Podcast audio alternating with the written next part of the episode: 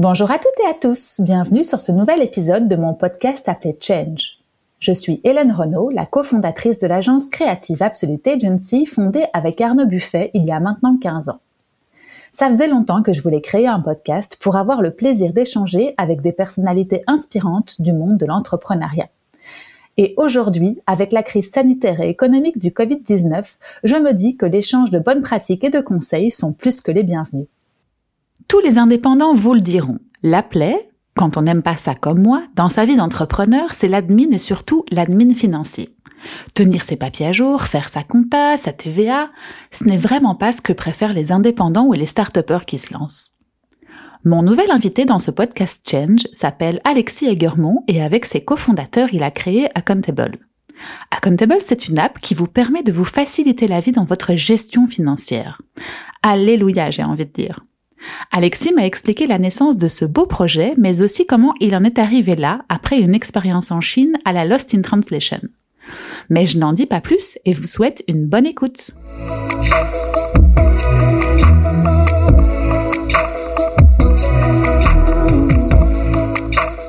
Hello Alexis, je suis contente de te retrouver ici dans les bureaux d'Accountable. Mais si tu veux bien, avant de rentrer dans le vif du sujet, je te propose de te présenter. Alors, euh, je m'appelle Alexis Egermont, j'ai 37 ans, je suis belge. Je, aujourd'hui, je suis euh, un des fondateurs et euh, CPO, donc Chief Product Officer chez Accountable. Mhm. ça fait plus ou moins 10 ans que je suis dans le monde des startups, en Belgique et à l'étranger. Mhm. Et voilà. Je, je, crois qu'on aura l'occasion de, de, de, de, drill down dans, dans différentes mhm. parties de mon parcours. Je te laisserai poser les questions. avec grand plaisir, avec grand plaisir. Déjà, alors bien sûr, j'ai préparé l'épisode, j'ai regardé un petit peu ce qu'était Accountable et je voulais te dire merci. de rendre moins pénible finalement la vie des indépendants, parce que moi, dans mon parcours précédent, comme on en parlait juste avant qu'on appuie sur ce bouton, mhm. c'est vrai que vous allez soulager ou vous soulager déjà un gros pain point de la vie des, des indépendants qui est euh, toute tout l'administratif ou en tout cas la comptabilité et finance. Donc voilà, on va reparcourir effectivement ce qui est accountable, mais je pense qu'il y a pas mal de gens qui doivent vous remercier de rendre ça aussi simple, dans, comme tu, comme vous le dites, dans le creux d'une main avec un smartphone, d'avoir déjà cette, cette, cette application qui vous aide. Donc voilà, top. Et eh ben oui, effectivement, si tu veux bien qu'on revienne au tout début, moi, ce que mhm. j'aime bien dans les parcours et dans les discussions que j'ai comme ça avec ce podcast, c'est de comprendre un petit peu comment t'en es arrivé à aujourd'hui être là Chief Product Officer de euh, Accountable, et de comprendre un petit peu ton passé et ce qui t'a enrichi et comment t'en es arrivé là, les rencontres que t'as faites, etc. C'est pas une ligne droite du tout. Mhm. euh, donc je sais pas où, tu veux que je commence. Je peux commencer peut-être à l'université. Oui, si tu, si tu veux, comme ça je comprends un petit peu et puis tu me diras, tu me donneras ton avis mhm. aussi sur les études que tu as faites vis-à-vis justement aujourd'hui de ce dont on a besoin pour être euh, et founder et euh, associé, etc. Ouais, ok. Écoute, moi j'ai j'ai commencé mes études en Belgique. J'ai fait, euh, j'ai commencé Solvay, donc mhm. ingénieur de gestion. Euh, et puis j'ai fait la physique aussi sur le côté en même mhm. temps. Euh, parce que j'avais, je pense que le, le Solvay, faire Solvay, ça répondait vraiment à un besoin de de, de, de, business, de, de créer euh, quelque chose. C'était c'était aussi un, quelque mhm. chose d'un peu carriériste. et, et, la physique, ça répondait à une curiosité intellectuelle plus profonde. Euh, j'ai commencé la physique un an après euh, Solvay, donc j'ai fait en parallèle mais en, en décalé. Mm-hmm. Euh, et c'était quelque chose qui était, ouais, qui répondait plus à moi une affinité que j'ai avec les choses plus techniques. Mm-hmm. Euh, euh, et, et, une curiosité par rapport à voilà la, la nature de, mm-hmm. de l'univers quoi. et tu savais que t'allais en... enfin tu tu savais pas du tout si la physique allait faire partie de ton monde professionnel après ou t'avais déjà une petite idée derrière la, je, la tête? Je, je pensais que non. En fait j'étais en Belgique euh, c'est peut-être moins le cas maintenant, mais en Belgique, on avait fort cette euh, euh idée que si tu étudies les physiques, c'est pour devenir physicien. Mhm, euh, mhm. donc, ce qui veut dire prof ou ce qui est moins le cas dans d'autres parties du monde, dans mhm. les pays anglo-saxons, etc. Tu peux très bien faire physique et te retrouver à travailler en banque mm. ou à devenir entrepreneur. C'est l'ouverture d'esprit aussi, je suppose que, ce que, tu voulais approfondir cette matière sans avoir pour autant. Euh... Voilà, moi j'ai j'ai vu ça, j'ai vu la physique comme quelque chose plus de personnel mm-hmm. et euh, et ingénieur de gestion, je voyais ça plus comme un un, un tremplin professionnel. Mm -hmm. euh, et en fait j'ai après trois ans en Solvay, j'ai euh, j'ai traversé la Manche pour mm -hmm. aller euh, finir, euh, pour faire mon master à, à Londres en fait. D'accord à la LSI plutôt Mhm. que de le terminer à, à, à Bruxelles. Et donc j'ai j'ai arrêté la physique à ce moment-là aussi Mhm. parce que je pouvais pas faire les deux. Mhm. Ouais, je suppose que ça doit Euh, être des bonnes journées. Enfin, suivre deux cursus comme ça euh, en parallèle, ça doit euh, être challenging. Les années, euh, les années les plus intenses. Ouais, ouais non, c'était. Mais enrichissant aussi, parce que je suppose que du coup, tu complètes euh, les matières que tu n'as pas Ouais. forcément d'un côté, tu les as dans l'autre. Et ingénieur de gestion, ça veut dire quoi le, le, le- les, les matières, on va dire, euh, dans leur... Alors, c'est un. Il y a une bonne base de sciences quand même. Mhm. Donc, ça veut dire qu'il y a un overlap avec la physique. Il y a Mhm. des cours de physique, il y a des Mhm. cours de chimie, il y a des cours de maths. Euh, il y a une partie économie-finance. Euh, et puis une partie euh, marketing, etc. Mhm. Ça, c'est un peu la, la base. Et Mhm. puis en ingénierie de gestion, tu peux te spécialiser les dernières années, que moi, j'ai pas fait en fait. Mhm. Donc, j'ai, j'ai pas, je me suis pas spécialisé. mhm. Mais tu peux te spécialiser à la fin en finance ou en marketing ou en entrepreneuriat. Et avant de commencer tes études, à la sortie du, de, de l'école, on va dire, euh, Mhm. normale, secondaire, tu savais déjà ce que tu voulais faire ou t'as justement, t'as choisi une voie qui était assez généraliste? Je, je savais pas vraiment ce que je voulais faire. J'ai toujours, euh, je viens d'une famille d'entrepreneurs. Mon père Mhm. était entrepreneur, mon grand-père était entrepreneur. Mhm. Donc je Dans pensais quel- qu'il y avait. Dans Pardon. quel milieu? Euh, mon père en fait était aussi dans le software euh, financier. Donc Ah oui, ça- excellent. c'est très proche. Mhm. Euh, c'était moins, c'était plus du software B2B en fait, on Mhm. le vendait aux banques. Mais donc moi j'ai toujours eu un peu l'entrepreneuriat en tête. Euh, mais bon, l'entrepreneuriat c'est pas vraiment, c'est pas une industrie, c'est Mhm, pas. mhm. Et tu le voyais comment, toi, à l'époque, euh, justement, le travail de ton papa Quand tu étais petit, euh, Mhm. c'était quelle relation que lui avait à son travail et toi en parallèle avec, tes, avec ton papa? Euh, j'ai toujours eu beaucoup d'admiration pour mon pour mon père, pour ce qu'il a fait professionnellement. Mhm.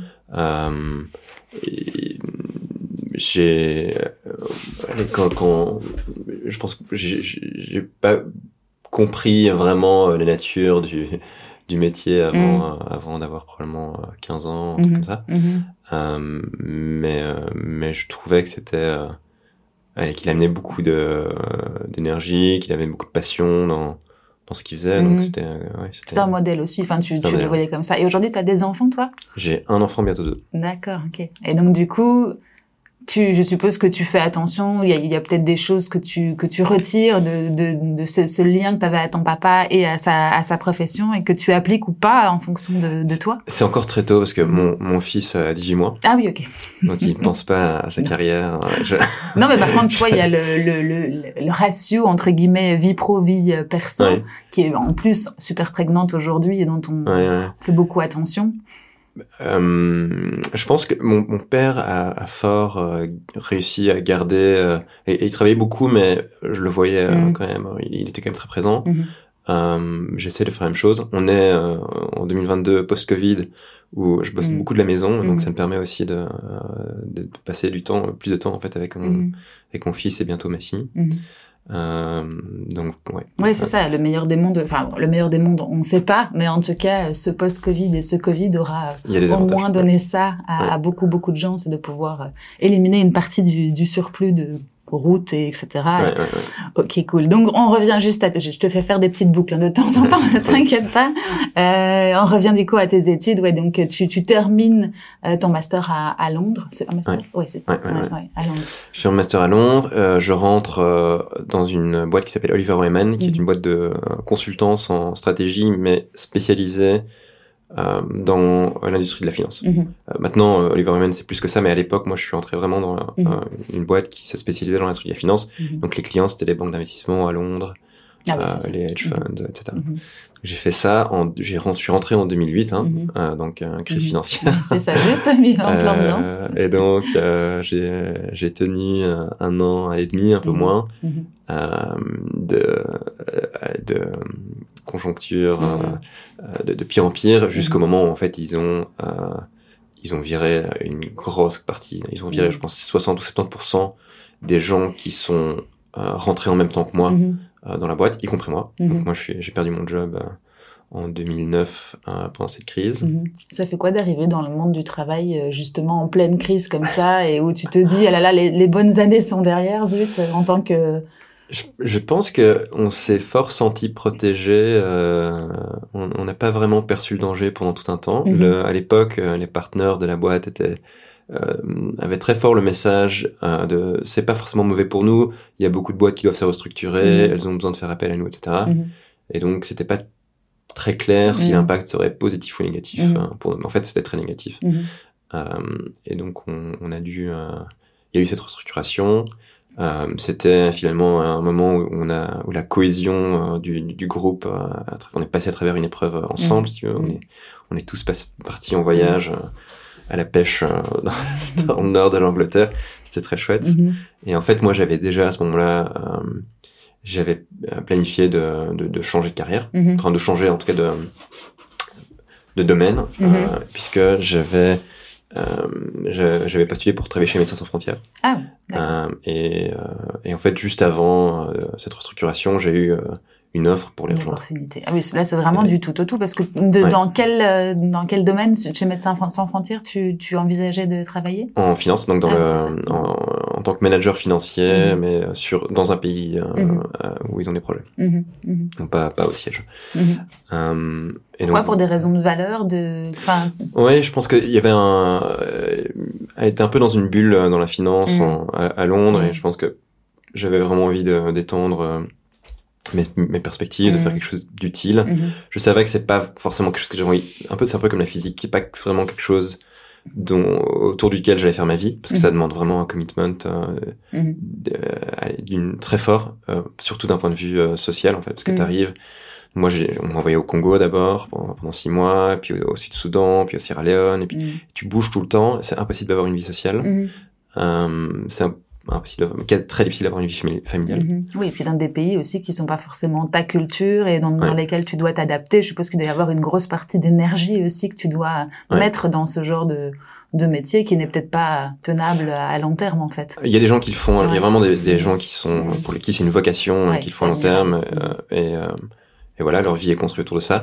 Moi, c'était pas vraiment euh, ça. C'est quelque chose que j'ai envie de faire pendant Mhm. pendant deux ans, et c'est ce que j'ai fait. Mhm. Euh, Ça t'a appris quoi? Parce que je suppose que ça doit être super enrichissant aussi de par cet apprentissage. euh, C'était, euh, le contexte était hyper intéressant. Mhm. Donc c'est vraiment le euh, le contexte dans lequel MSF opère, euh, le, le rôle que MSF joue est hyper positif. Donc il y a vraiment un, buy-in. euh, Mhm.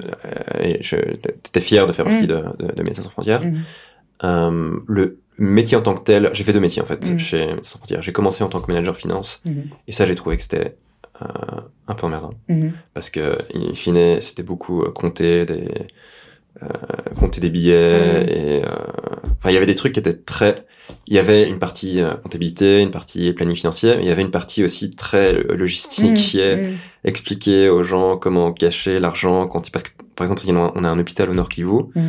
à l'époque il fallait payer ça en il fallait payer 300 salaires en cash et il, fa- il y avait pas de banque euh, dans le village d'hôpital et donc il fallait amener euh, l'argent pour 300 salaires via un convoi et donc il fallait planifier la La logistique. ça, logistique, oui, c'est ça. Et la sécurité, parce que t'es dans des- un- ouais, dans une euh, zone de guerre Mhm. et donc ça ça Oui, c'est partie dépasser des... complètement. Je suppose que tu ne t'étais pas rendu compte avant, avant d'y être et de- d'effectuer ces Ouais. missions, de la nature de ces missions. Ça devait Ouais, être juste complètement fou. Ça devait dépasser les. Ouais, ouais. Mhm. Mais euh, mais donc c'est pas quelque chose euh, que j'aurais pu faire vraiment pendant des années parce Mhm. qu'à un moment euh, voilà t'as- t'apprends plus euh, beaucoup Mhm. Et donc à un moment j'ai switché, j'ai rencontré un, un- un- quelqu'un qui est en fait un, qui est un, un espèce de consultant indépendant pour Médecins sans frontières qui Mhm. fait des analyses, euh, qui était un, économiste de la santé slash euh, consultant en management Mhm. qui faisait des, des- des analyses pour MSF pour comprendre euh, comment maximiser l'impact de MSF, Mhm. euh, qui- comment est-ce qu'on peut euh, au mieux utiliser nos ressources, quel est le coût d'un patient dans tel service versus tel service, Mhm. comment est-ce qu'on peut faire un handover d'un hôpital de MSF vers le ministère de la santé locale. Mhm. Ça, c'était plus proche en fait du type de travail que j'avais en, en consultance euh, Mhm. avant. Mhm. Et ça, c'était hyper intéressant. Mais il n'y avait pas vraiment de budget pour ça. Donc, euh, en fait, quand j'ai fait ce, ce métier-là, à un moment, j'étais, payé 600 euros par mois. Et donc, c'était juste pas tenable, quoi. Oui, il a fallu se rendre à l'évidence que pour Ouais. continuer à, à pérenniser en tout cas ta vie euh, privée, il fallait euh, changer de métier. Ouais, ouais, ouais. Euh, et donc voilà, donc j'ai fait, j'ai travaillé chez MSF un an et demi, Mhm. euh, et puis j'ai eu un appel d'un ami euh, qui était en train de lancer sa boîte, Mhm. euh, qui s'appelait à l'époque euh, Real Impact Analytics, qui est Mhm. devenu Reactor, que certains euh, connaîtront peut-être, Mhm. Et donc, il, il m'a proposé de le rejoindre euh, dans, euh, dans la création de, de, de la boîte. C'est une boîte qui faisait ce qu'on appellerait aujourd'hui des solutions big data Mhm. pour les opérateurs télécoms, principalement dans les pays en voie de développement. Donc, Mhm. il est- c'est un- un- quelqu'un qui, avait un réseau avec des opérateurs télécoms, principalement africains à l'époque, euh, et qui, euh, à qui on vendait des solutions de software Mhm. pour euh, faire en sorte qu'ils puissent tirer de la valeur des données, Mhm. données qu'ils ont. Pour Donc le au démarrage de cette boîte-là. démarrage de cette boîte. Donc Mhm. ça, c'est les, les premiers pas Mhm. entrepreneuriaux. Mhm. Et tu t'es lancé. Tu t'es dit oui. Euh, et, euh, on s'est lancé. Donc, moi, j'étais pas dans les fondateurs prin- principaux. Donc, Mhm. tu avais deux, deux fondateurs principaux. Mhm. Et puis, ils ont très vite ramené euh, Une petite équipe autour d'eux une petite équipe, euh, dont moi, Mhm. et aussi Nicolas Carré, qui est mon cofondateur maintenant Mhm. sur, sur Accountable, que j'ai rencontré à ce moment-là. D'accord. Donc voilà, ça c'est 2010. C'était quoi tes objectifs, toi, particulièrement dans cette aventure-là? Euh, J'avais toujours été euh, séduit par l'idée des startups. Euh, C'était euh, une équipe que je connaissais. Mhm. Le, mé- le métier avait l'air euh, intéressant, la croissance avait l'air, il y avait des, des- des prospects. Donc Mhm, voilà, j'ai- mhm. j'ai- T'as pas trop réfléchi, t'as dit oui, enfin, ou alors ça a été justement une prise de. de... j'ai assez vite accepté. Il y avait un- une autre variable qui était que j'étais à ce moment-là en train de postuler pour faire un, un master aux États-Unis. Euh, que j'avais toujours envie de faire depuis longtemps. Et puis j'ai été accepté. Mhm. euh, et finalement, donc j'ai euh, j'ai repoussé d'un an Ah oui, d'accord. euh, ce master. Donc j'ai Mhm. fait j'ai fait au final j'ai fait deux ans chez deux ans je pense chez chez Impact. Mhm. Et puis j'ai fait ce master aux États-Unis à Harvard en, en économie du développement. Euh, et donc voilà, ça Et donc en- pendant ces deux ans-là, qu'est-ce qui s'est passé dans cette, dans cette jeune pousse finalement? Enfin, vous avez. euh, Ça, c'était vraiment une, euh, une courbe d'apprentissage euh, très forte. Donc, Mhm. on a, on- au début, on était trois personnes dans une salle à peine plus grande que, que Mhm. celle-ci, que ce, ce- ce studio. mhm. Euh, et on, a, on avait tous des rôles assez semblables Mhm. euh, de consultants, en fait, où on allait euh, démarcher des clients qui, en général, étaient des, les équipes analytics euh, euh, d'opérateurs télécoms, par exemple en Côte d'Ivoire, par Mhm. exemple euh, au, au Sud-Soudan, euh, etc., Mhm. pour leur vendre des solutions. Et puis on allait les implémenter, Mhm. on, on les construisait. Au début c'était un Excel, et puis on est passé sur d'autres solutions un petit peu plus complexes. On a tous plus ou moins appris à... On avait tous des, des profils un peu similaires, comme ça, de ingénieurs de gestion, un peu geek. On a tous appris certains skills techniques, euh, certains euh, vraiment de la programmation, d'autres plus de la vi- visualis- visualisation. Pardon. Mhm. Mhm. Euh, et donc, on, on partait implémenter ces trucs et on a, on a fait. Je crois que la particularité de, de, de cette boîte, c'était vraiment le focus sur les pays en voie de développement, voire les pays un peu difficiles. On, Mm. on a travaillé, moi j'ai fait des missions en Afghanistan, euh, au Yémen, en Haïti, euh, tous ces pays-là. Donc, T'as continué ta, ta bougeotte géographique entre Ouais, guillemets après MSF. C'est très, c'était- très similaire à MSF en termes de, de géographie. Euh, Et donc là, un learning incroyable en termes de, de skills à tous les niveaux, si je comprends bien. Donc skills euh, d'interaction avec euh, les clients, skills techniques de construction Mhm. euh, du, euh, du produit, euh, skills euh, de stratégie, parce qu'on Mhm. on était tous en train de, de construire ensemble, Ensemble, euh, oui, c'est la ça. direction de, Mhm. de cette entreprise. Euh, Vous appreniez en marchant. Enfin, c'est pas péjoratif, Ouais. mais c'est vrai que c'était du développement constant et de la, Mhm. du test and learn constant aussi. ouais, Mhm. exactement. Mhm.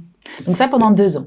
Ça pendant deux ans. Et puis, donc, je me suis retrouvé euh, en 2012, je suis, je suis, j'atterris à Boston et je me suis, euh, je suis retourné sur les, sur les bancs de l'école. Bah oui, donc décrochage complet pour le coup là, césure Ouais. euh, entre deux euh, Ouais. deux jobs professionnels bien remplis quoi. Ouais, ouais, Mhm. tout à fait. Et Euh, comment qu'est-ce que ça fait ça? Ça doit être aussi euh, une. euh, Moi, j'ai, je pense que c'est les meilleures années de ma vie, en fait, euh, euh, ces deux années à, Boston. Donc, parce qu'il y a un contexte qui est juste formidable, où il y a un accès. Et on, on, on- on te, on te pousse à satisfaire ta curiosité intellectuelle, Mhm. quelle qu'elle soit. mhm. Euh, il y a un accès à Harvard, à, à tous les experts sur, sur à peu près n'importe quel sujet. Donc, si tu es intéressé Mhm. même si tu étudies l'économie, mais que tu es intéressé par les neurosciences, il y a toujours une conférence hyper pointue. Sur... Donc, tu peux vraiment satisfaire Mhm. euh, toute ta curiosité intellectuelle. Tu, tu, peux, euh, tu peux la pousser très loin, tu peux prendre des cours. Et ça, les, les- les universités américaines sont assez flexibles dans leur cursus, donc tu peux... euh, euh, moi, j'ai pris pas mal de cours de machine learning Mhm. euh, que j'ai beaucoup utilisé euh, plus tard, alors que c'est Mhm. pas vraiment lié à mon, euh, à mon diplôme euh, principal. Mhm. Et donc ça, j'ai vraiment adoré. En fait, je Euh, dirais que la, la différence entre, enfin, après, il n'y a pas de différence à faire entre un cursus euh, européen ou en tout cas américain, mais c'est vraiment la, le potentiel que tu as dès le départ sans fermer de barrière parce que justement, tu, tu étudies économie ou, ou sciences ou. Il y a plusieurs. euh, bon, c'est très difficile de comparer Mhm. euh, des universités qui sont euh, quand même très très chères. Mhm. Euh, donc ils ont, ils peuvent se permettre plus de choses. Euh, Oui, c'est vrai qu'il y a aussi ça comme grosse différence, C'est- que là, tu as dû différence, euh, faire un, Euh, un chèque. euh, mais oui, il y a, l'aspect liberté Mhm. de, de cursus. Donc tu peux. Il y a, il y a beaucoup de cours très très spécialisés Mhm. à choisir. Mhm. même en dehors de ton euh, domaine euh, principal. Il y a aussi le, le fait que c'est peut-être plus dans les ce qu'on appelait à l'époque les euh, euh, nous, vraiment le, le début du cursus euh, en, en Belgique où c'est un peu un filtre. On, on essaye un peu de te sortir en fait, Mhm, hein, avec des examens difficiles, etc. Alors que aux États-Unis c'est le contraire. Une fois que tu es rentré, Mhm. on fait tout pour que tu réussisses. Euh, et euh, et le, le système est là pour t'aider à, à, à ce que, à ce que tu arrives à ton, à ton plein potentiel. De- de- à ton Ouais. développement, quoi. Ouais, Mhm. ouais. Et donc ça, c'est très, euh, c'est très très différent. Mhm. Moi, j'adorais. Je dis pas maintenant, je dis pas que c'est quelque chose qui est euh, généralisable Mhm. ou qui, qui, qui, qui puisse être implémenté ici, mais Mhm. c'était vraiment une super bonne expérience. Ouais, ouais. Et puis le, aussi le, le, le groupe euh, des, des gens euh, avec qui tu étudies est, est- est formidable. Du coup, c'est très hétéroclite ou c'est très très américain le, le- C'est- le noyau dur? C'est très hétéroclite. Donc moi, dans Mhm. mon euh, dans mon master, on avait, euh, on était 68 euh, et je pense qu'il devait y avoir euh, 40 nationalités euh, ou, ou 30. Il y avait vraiment beaucoup beaucoup une grande grande diversité d'expériences et de et, euh, et d'origine.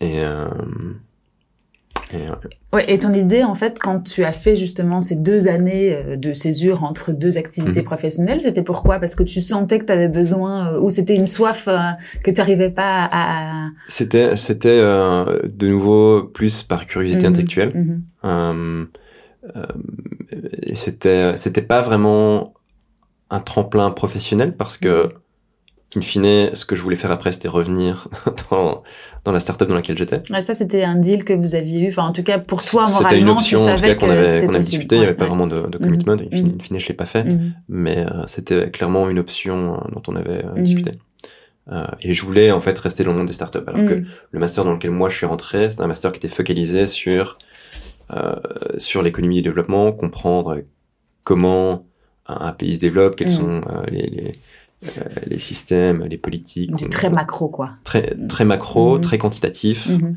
Euh, et sur le côté, j'ai fait beaucoup de, de, ouais, de data science et, et machine learning. Euh, et en fait, la plupart des gens euh, qui étaient dans, dans ma classe, c'est des gens qui, qui ont fini euh, au gouvernement, euh, au, au FMI, ou ce genre de- d'institution. Mhm. Toi, tu as eu vraiment une soif, en fait, que de d'apprendre et de toujours évoluer, de, de, de comprendre. Et peu importe si c'est euh, pour ton boulot ou en tout cas, c'est vraiment, ça fait partie de, de toi, quoi. En tout cas, au, en tout cas, au Mhm. début euh, de, ma carrière, j'ai beaucoup fait ça. C'est pour ça qu'il y a, il y a beaucoup de, Mhm. euh, de piliers différents au, au début de, de cette carrière.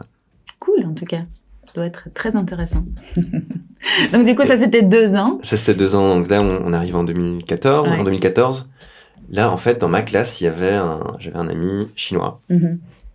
qui est un, qui est un, qui est un, un personnage un peu spécial parce que à l'époque, son père était l'homme le plus riche de Chine euh, en 2000, euh, en 2012, 13, Mhm. 14, plus maintenant. Euh, et, euh, et donc, il avait un, un espèce de- d'empire industriel en Chine et il m'a dit on a besoin de gens qui, qui connaissent bien le big data, qui connaissent le machine learning. On a énormément de potentiel euh, pour utiliser ce genre de, de technologie chez nous Mhm. viens en Chine, crée ta boîte, je serai ton premier client, et il y a un potentiel de croissance presque infini. Grosse opportunité. La rencontre avec une personne crée une grosse opportunité. Ouais, exactement. À Boston, ça alors. Hein à Boston. Ouais, c'est ça. Mhm.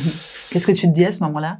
Euh, J'ai un, c'est un mix de peur et Mhm. de et de et tu dis qu'il y, a un- y y a gros potentiel quoi, parce Mhm. que vraiment euh, euh, marché énorme, euh, croissance énorme en Chine, Mhm. soutien euh, très très fort parce que y a- je je viens pas, je débarque pas en Chine avec zéro contact, je Mhm. débarque avec un très très bon euh, contact. Au niveau réseau, euh, Avec un, déjà pas ouais, mal. enfin j'ai un, j'ai un réseau de une personne mais Oui, oui, mais bon, euh, c'est une, une très bonne cette personne personne a elle-même euh, X relations, donc. Ouais. euh. Mhm. Et, euh, et donc, euh, je me dis, euh, voilà, il n'y a pas beaucoup de gens qui ont ce genre d'opportunité. Mhm. Ça vaut peut-être la peine de, euh, de, De de, tenter. de sauter, quoi, de, Mhm. de faire le saut.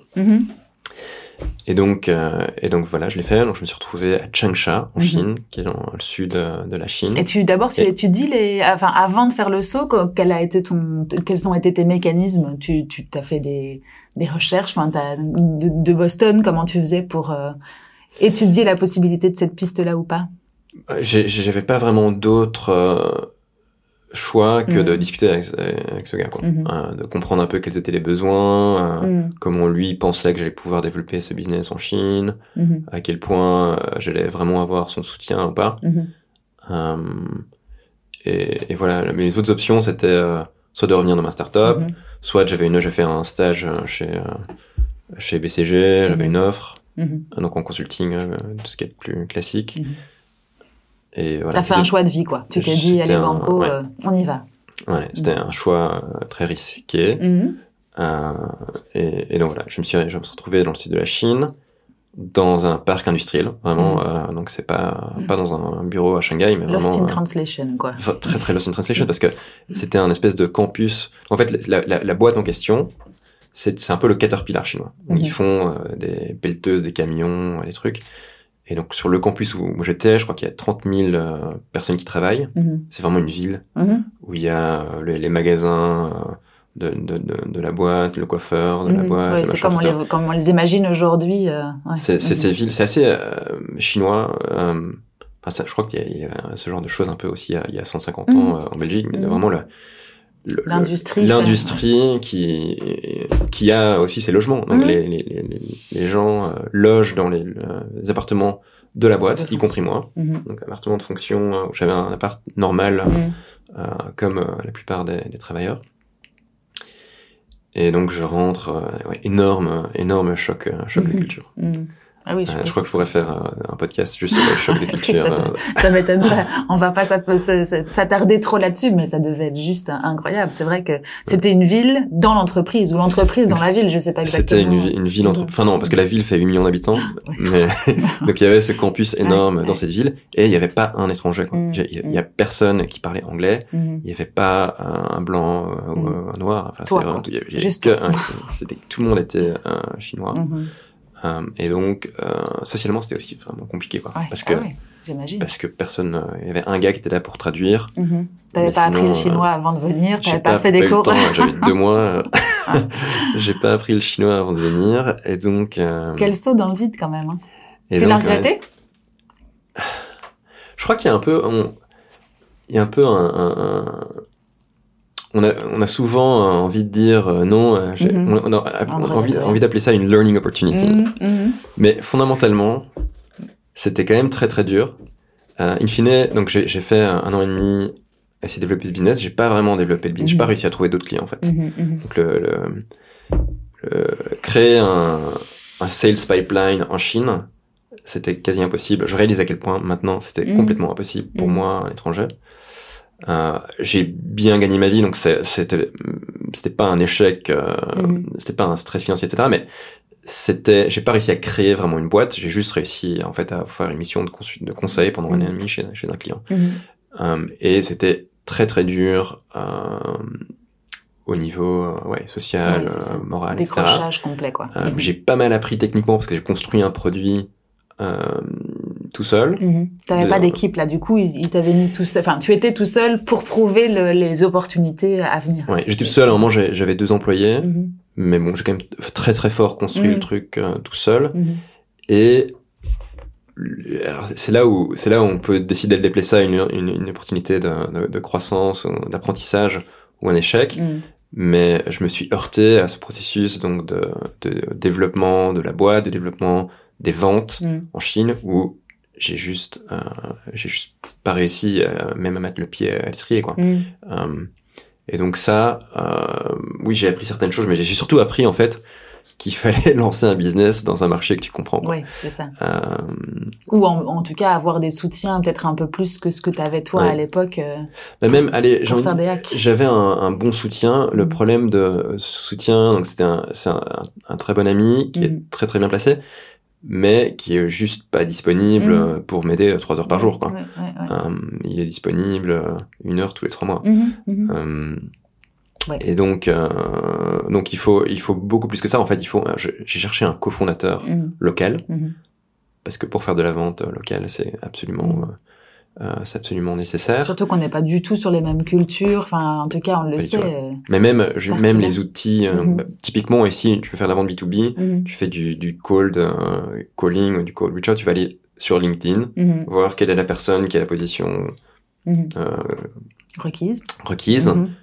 Mais en Chine, les gens n'utilisent pas LinkedIn. mhm. Donc tu fais quoi? Oui, tu c'est vas- ça. D'autres. euh, Chaque étape, t'es bloqué en fait. Ouais, c'est ça. Tu dois Euh, tout réapprendre en fait. dois- Ça te prend euh, beaucoup beaucoup plus de temps en fait. Tu dois, tu dois vraiment tout Mhm. réapprendre. Mhm. Et, et la barrière de la langue est telle que tu peux apprendre les chinois, mais apprendre à lire le chinois, Oui, ça. ça prend des années. Ouais, ouais. Donc le, effectivement, le cofondateur, c'était une bonne idée. Du coup, tu avais toutes les, tous les biais, en tout cas culturels et, Ouais. et mécaniques. Mais, euh, mais, fallait- mais trouver un cofondateur, euh, c'est difficile. Trouver un cofondateur une fois qu'on a déjà son business, c'est- Mhm. c'est c'est compliqué, surtout avec quelqu'un que tu connais pas, Mhm. euh, quelqu'un qui vient aussi d'une culture. Donc, tu dois... Mhm. donc j'ai trouvé une personne qui est tombée un peu euh, de nulle part, euh, qui était très sympa, euh, mais avec qui ça la, la relation de confiance ne s'est jamais vraiment mise en place en fait. C'était vraiment un là où moi je jouais, je jouais le rôle plus technique, lui était vraiment le, le vendeur. Mais euh, mais il y avait avec cette personnalité de vendeur aussi un peu le, le côté un peu bullshit. Mhm. euh, et donc pendant six mois je me suis dit ah, mais Mhm. est-ce que c'est vraiment la bonne personne ou pas? Euh, et Ça, c'est euh, fondamental aussi, hein, d'avoir confiance. Enfin, tu me le diras Ouais, aujourd'hui avec l'expérience Accountable, mais si t'as pas confiance l'un dans l'autre ou dans, la, dans les, les- le trio ou le quatuor, c'est... le, le- le cofondateur c'est c'est vraiment c'est vraiment Mhm. primordial. Et c'est pour ça qu'avec Accountable, on- j'ai la chance d'avoir créé quelque chose avec euh, avec quelqu'un que je connais bien Mhm. depuis longtemps, Mhm. où il n'y avait pas vraiment de surprise et qui est quelqu'un vraiment de, de formidable. Je n'aurais pas vraiment pu euh, Mhm. rêver d'un meilleur cofondateur. Euh, Et expertise aussi. Enfin, on, on y reviendra Ouais. juste après, mais effectivement, il y a, y y les compétences, le le- l'humain, le, Ouais, ouais, les valeurs, etc. Et la vision. Ouais. D'accord. Et donc, du coup, comment est-ce que tu clôtures cette aventure? Enfin, comment est-ce que tu, tu, en, tu y en un terme? Donc après deux ans, euh, après deux ans, à un moment, je dis, je, je décide Mhm. euh, que ça, je jette l'éponge quoi, Mhm. Euh, que le, le marché, euh, le, le founder market fit euh, n'est pas là, Mhm. hein, et que si je veux vraiment euh, euh, lancer une boîte qui fonctionne bien, bah, ça peut pas être en Chine. Mhm. Euh, et donc je, Ça t'a pris du temps, cette... euh, bah, ça m'a pris euh, ouais, un an, un an, un an et demi. Mais juste euh, la, la réflexion, je veux dire, le, à partir Ah. du moment où tu te dis c'est c'est plus pour moi, jusqu'au moment où tu donnes entre guillemets, ou comme je tu pense dis, que les, tu les jettes derniers six mois étaient vraiment Mm. durs. Les derniers Ouais. six mois, je me suis dit tiens, est-ce que je devrais pas rentrer? Mm, oui. Loin de, loin de tout, en plus, Mm. je suppose qu'on doute, euh, d'autant plus, on n'est pas rassuré par euh, le- l'entourage ou euh, Ouais, ça doit être vraiment particulier. Et puis il y avait un aspect aussi personnel qui est que j'ai rencontré mon épouse là-bas. Donc, Mhm. euh, donc à un moment, j'étais dans une relation qui devenait sérieuse en Chine. Mais là-bas, elle était, elle, elle était pas là-bas. Elle était là-bas, Ah, ok, d'accord, ok, d'accord. Euh, en Chine Mhm. et, euh, et, euh, et, et je vois plus mon avenir professionnel Mhm. en Chine et donc Mhm. à un moment il faut décider ce qu'on fait. Est-ce que Mhm. je rentre et quoi Est-ce qu'elle peut venir avec moi ou pas? Est-ce que Mhm. Ah oui, donc tu t'étais rajouté donc euh, ouais il y avait un une petite donnée, une grande donnée à l'équation de est-ce que je rentre ou est-ce que je rentre ouais. pas. donc on a pris la décision à deux et donc finalement on est tous les deux rentrés Mhm. euh, en 2016. On a Et du coup, c'est elle qui a fait le Lost in Translation à l'envers Voilà. ici. Deux. voilà. Donc c'est elle maintenant qui Intéressant me, aussi. qui me rappelle que quand même euh, oui, c'est difficile d'être dans une autre c'est deux mondes. Ouais, voilà. Mais elle s'acclimate, ça va? Ça va, Ouais. ça fait six ans, elle commence à, à bien aimer. euh. Ah oui, mais c'est ça, ça doit être vraiment des, des chocs. euh. Des titans, vraiment. D'accord. Donc là, tu décides de rentrer, discussion en tout cas d'un commun accord avec euh, ton épouse, et puis euh, tu rentres en sachant déjà ce que tu allais faire ou Je rentre. en fait, c'est marrant parce que c'est j'ai la même la personne qui m'avait appelé quand ils ont lancé Ring Impact. Mm-hmm. Plus ou moins par hasard, au même moment, on s'est rappelé. Mm-hmm.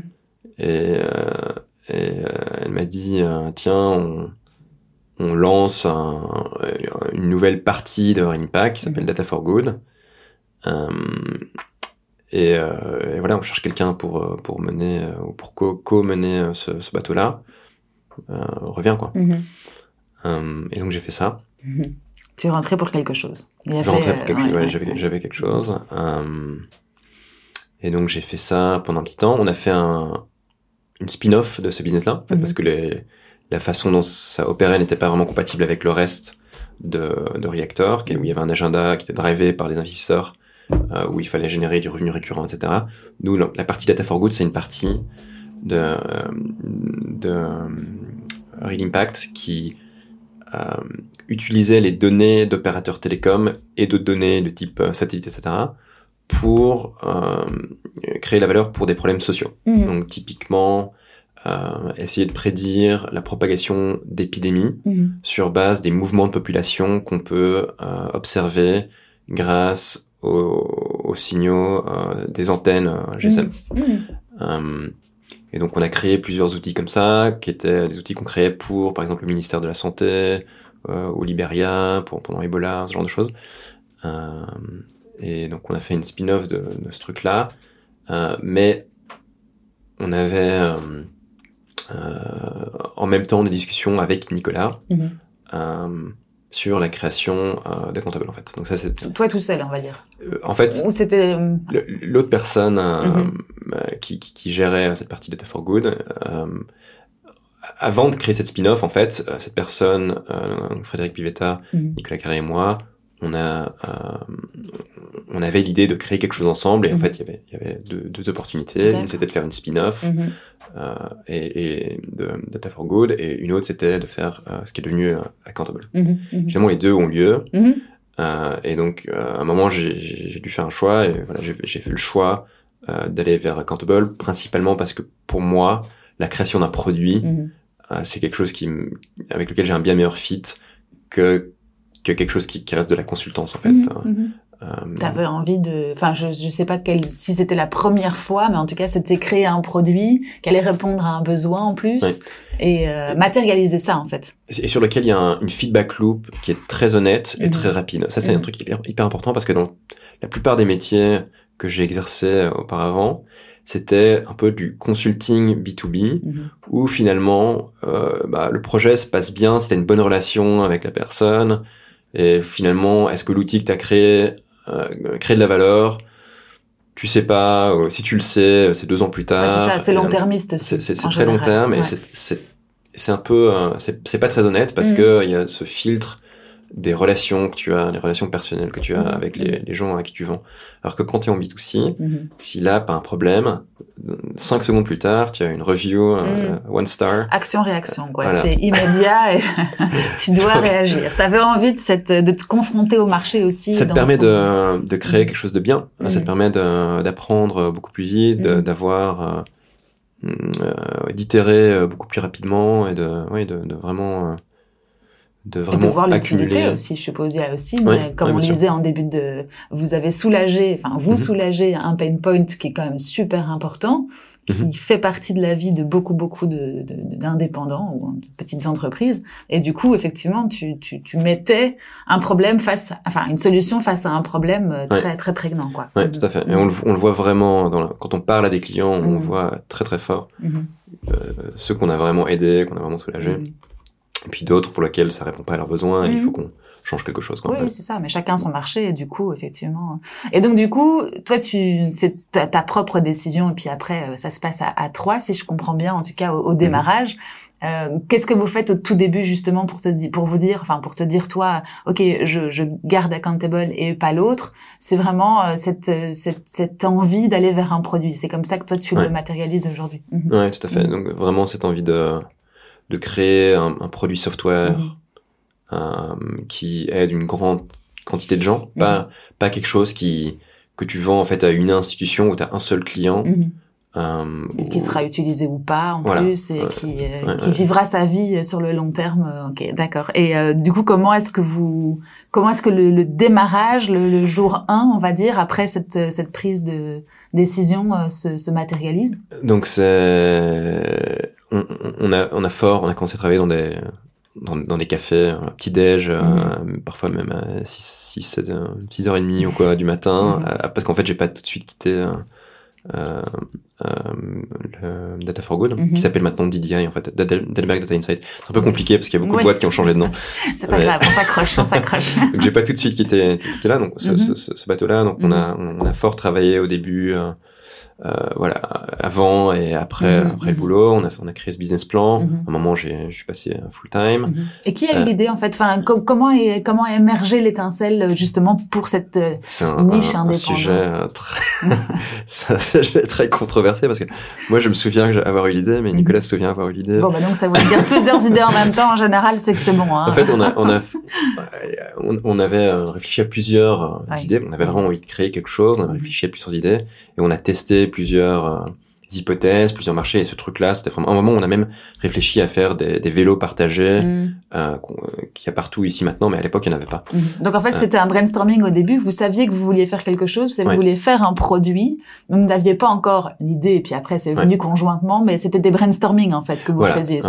J'aime bien comprendre l'essence du. En enfin, fait, il y avait, c'est vrai qu'il y avait l'envie de créer un Mhm. produit, l'envie de créer une boîte qui résout un problème avant, avant trouver, l'industrie spécifique Mhm. de l'aide euh, pour Mhm. les, euh, les indépendants. Quoi. Et ce trio, du coup, parce que c'était un trio au départ ou c'était C'était euh, au début, c'était un, un duo. En fait, il y a un Mhm. duo qui a vraiment euh, commencé, Mhm. euh, Nicolas et moi. Mhm. Euh, Et vos compétences, du coup, parce que tu disais que tu avais déjà travaillé avec lui, tu savais que c'était la bonne personne. C'était Ouais. quoi le en fait, justement très, le cumul est, de compétences? on est très similaires. Mhm. En tout cas, en termes de formation, lui a aussi fait Solvay Mhm. et il a fait aussi, euh, il a fait euh, Polytech, donc ingénieur civil euh, sur le côté. Mhm. Euh, Là aussi, un petit euh, parallèle entre vous deux. C'est vraiment ce, cette Ouais. soif de ne pas s'arrêter à une matière, Ouais, d'être euh, compétent ou polyvalent. Ou, euh, mhm. et puis, comme on a bossé dans la même boîte après, Mhm.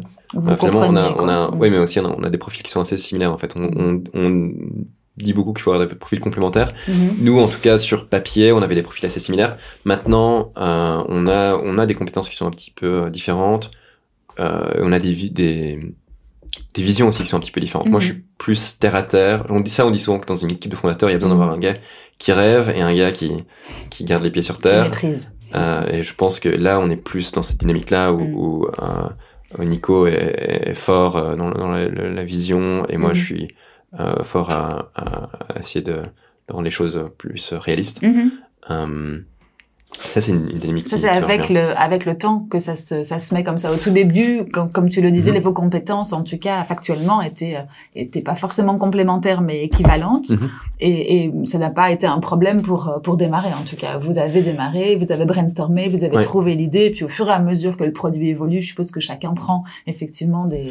Au début, on faisait, on faisait euh, les mêmes choses à deux. Donc, on Mhm. faisait euh, le- les études de marché, on faisait les, les mock-ups euh, du Mhm. produit, on Mhm. réfléchissait aux fonctionnalités. Donc, tout, tout était fait à, à- à deux. Mhm. Et puis, à un moment, euh, Nicolas a pris tout ce qui était plus marketing, euh, growth, euh, acquisition, et moi, j'ai pris plus ce qui était tout ce qui était produit.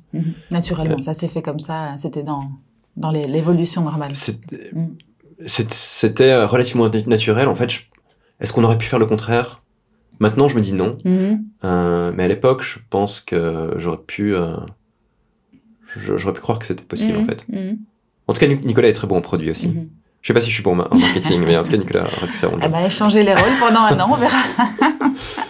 Euh, Donc du coup, on en revient à l'idée de d'abord de brainstorming et puis euh, l'étincelle jaillit et donc là, Mhm. à partir de ce moment-là, vous testez votre euh, votre idée d'abord euh, sous la forme Ouais. d'études de marché, c'est ça que tu donc, disais? on, on, on- ouais, au début, c'est, on n'a pas d'argent, Mhm. donc on crée euh, un, business plan, on Mhm. vérifie nos hypothèses Mhm. En, en faisant euh, des centaines d'inter- d'interviews. Mhm. Euh, À la mano, ça je suppose au début, mano, ouais. euh, vous. mhm. Donc à la mano, donc interview de gens qu'on connaît et puis des gens qu'on connaît pas. C'est Mhm. toujours mieux d'avoir des gens qu'on connaît pas, qui ont, Mhm. qui ont moins de, de filtres. Mhm. Donc du coup là, Euh. c'était vraiment segment indépendant ou en tout cas profession. euh, En fait, c'était un problème que nous, on connaissait parce qu'on on avait travaillé pour des startups, mais on était euh, légalement indépendants. mhm, Et donc, on s'était tous les deux dit, mhm. Oh, en il y a un 2017, problème. 2018, c'est quand même bizarre que je suis obligé de, de rassembler mes, mes papiers dans une boîte à chaussures, donner à mon comptable qui va les mettre manuellement dans son système, essayer de les, les matcher avec des, un compte en banque auquel il n'y a pas un accès Mhm. euh, direct. Et puis après, je dois payer euh, des milliers d'euros. La fameuse boîte à chaussures que chacun prévoit. Avant Covid, en tout cas, moi, depuis le Covid, j'ai effectivement Ouais. digitalisé, mais on se remettait pas en question. On se disait pas, c'est bizarre, quoi. Ouais. C'était le seul, mais enfin, pour moi, en tout cas, la compta, ça a toujours été comme ça, et c'est vrai qu'on s'est jamais dit, euh, heureusement que vous l'avez fait. Donc voilà, nous, on s'est dit qu'il y avait quand même beaucoup, beaucoup de choses qui pouvaient être automatisées. Il y avait euh, PSD2 qui allait entrer en action. PSD2, c'est la directive européenne qui force les banques à ouvrir des API. Mhm. C'est-à-dire qu'une app peut se connecter à un compte ça. bancaire. Mhm. Parce que donc ça, avant 2017, ça n'existait pas? C'était pas. Donc c'est C'était pas obligatoire. Donc pas c'était vraiment du à la mano aussi, parce que les comptables, du coup, faisaient les, les, les jonctions et. euh, En fait, il y a- en Belgique, il y a ce système qu'on appelle les, les CODA, Mhm. mais qui est un système où euh, d'abord il faut payer plupart du temps, mhm. et on reçoit un fichier en fin de journée, euh, etc. Et surtout, ça c'est le point le plus critique, c'est qu'à l'époque, il fallait signer un papier, et puis il fallait envoyer ce papier à la banque, puis il fallait attendre six semaines, et puis après, ils envoyaient les transactions au comptable. D'accord. Euh, PSD2, ça veut dire que je mets mon empreinte digitale, et les transactions arrivent, même les Mhm. transactions historiques, Ah, ah. euh, directement. Ouais. Et, euh, et nous, le- la, la vision euh, idéale qu'on avait, c'était, bah, je suis au restaurant avec un client, je paye, je reçois directement la notif de ma transaction Mhm. sur mon app accountable, je clique sur la notif, ça me demande de prendre une photo du reçu, je prends mon reçu, je prends la c'est prends la fait. photo du reçu, et, ma- et voilà, ma compta est Mhm. faite, Mhm. ma déclaration TVA est faite, Mhm. enfin elle est prête euh, avec les, les derniers. Euh, et ça, c'était un peu la, la vision. En pratique, on peut, on n'a pas la notif en temps réel. Il y a, euh, avec PSD2, il y a un délai de quelques heures. Euh, Oui, mais ça va, c'est gérable par rapport au fait de nous classer cette, euh, Ouais. cette note dans une boîte, que la boîte parte par la poste pour aller ou que tu sûr, déposes ouais. ta comptable. les- les- les- Non, mais bien sûr, Le gain est énorme, le, quoi. Le, gain est énorme. Tu Mhm. fais tout euh, Mhm. en, en quelques secondes sur ton téléphone. Mhm. Et, euh, Ouais, c'est ça. et, Et et le- même le travail du, du comptable est automatisé. Donc la déclaration TVA, elle est faite. Le comptable peut le revoir. On a une interface comptable si le comptable veut revoir, corriger des choses. Mais, mais tout, euh, toutes les obligations euh, comptables sont pré, euh, sont préparées en fait. Préparé, ouais, c'est ça. Et en parlant de comptable, justement, je suppose que bah, c'était un métier que vous avez dû aller voir en même temps que les, votre premier marché euh, niche, enfin niche Ouais. cible. Comment est-ce qu'ils ont Parce que moi, j'ai dans l'idée, hein, après, comme je te le disais, ma comptable euh, n'est plus toute jeune. Elle écoutera pas l'épisode, donc je peux le dire, n'est plus toute jeune. Je sais pas si, si j'arrive avec quelque chose comme ça et que je tape à sa porte en disant coucou, on va un peu révolutionner ton métier, qui est un métier traditionnel. Ça a été accueilli comment à, à votre Enfin, vous avez été les voir directement? En fait, on a un- une troisième personne qui est rentrée dans l'équipe fondatrice Mhm. euh, un petit peu plus tard, qui s'appelle euh, Hassan, qui lui est comptable, expert comptable. C'était mon comptable avant en fait. Mhm. Euh, et lui nous a aidé à, structurer euh, la partie la partie comptable. Mhm. Il est aussi devenu un peu le euh, le, le client côté comptable pour Mhm. l'interface comptable, etc. Mhm. Euh, et en fait, du côté comptable, on voit deux types de réactions. Il y a des gens qui se sentent menacés euh, et qui ont souvent la- à, ce moment-là la réaction de dire ah mais il y a parfois des erreurs machin. Mhm. Euh, et il y a des gens qui se sentent très euh, aidés Mhm. euh, parce qu'en fait maintenant ils peuvent faire dix fois plus de clients en une heure qu'avant. Et voilà l'avantage aussi de leur métier, de l'évolution de leur métier en fait. Ouais, c'est ça. Mais, Mhm. mais de plus en plus, en fait, cette réaction-là, elle est, c'est par rapport à la digitalisation du métier de manière générale. D'un métier où il y avait beaucoup d'encodage, de Pas de calcul, en euh, fait, hein, pas- a- peu de plus-value vers un métier qui, qui est plus du conseil, Mhm. plus euh, high level, avec parfois un peu de vérification, les, que les encodages soient corrects, etc. Euh, mais oui, avec Accountable, on, on enlève complètement cette partie encodage et même la partie préparation. Et la seule chose qu'il faut faire, c'est euh, s'assurer euh, de manière générale que les choses sont Oui, c'est ça. Que euh, tout est bien dans les bonnes cases, que- quoi. que tout est Mhm. ok Mhm. et, et donner un conseil high level sur tiens est-ce que tu devrais passer en SPRL ou est-ce que tu devrais euh, ce genre de choses Euh, mais on, on- on- permet aussi aux gens d'être autonomes Mhm. euh, de ne pas avoir de comptable s'ils veulent Euh, c'est vraiment le choix de, de l'utilisateur Mhm. le choix de l'indépendant ce qui n'existait pas vraiment avant Accountable en fait Mhm. il y avait peu d'options pour ceux qui voulaient euh, faire leur compte à eux-mêmes Mhm. Oui, effectivement. Bon, il n'y avait pas le choix même. Je pense que tu étais Bah, obligé. tu pouvais le faire à- avec Excel, euh, mais à ouais, non, t'es main. pas obligé en tant qu'indépendant. tu pouvais rendre ta t- enfin, remettre ta TVA tout seul, comme Ouais. un grand. Oui, c'est vrai. Non, t'as raison. Ouais. Tu peux, mais bon, Mhm. c'est, c'est- il y a une complexité Mhm. euh, qui est.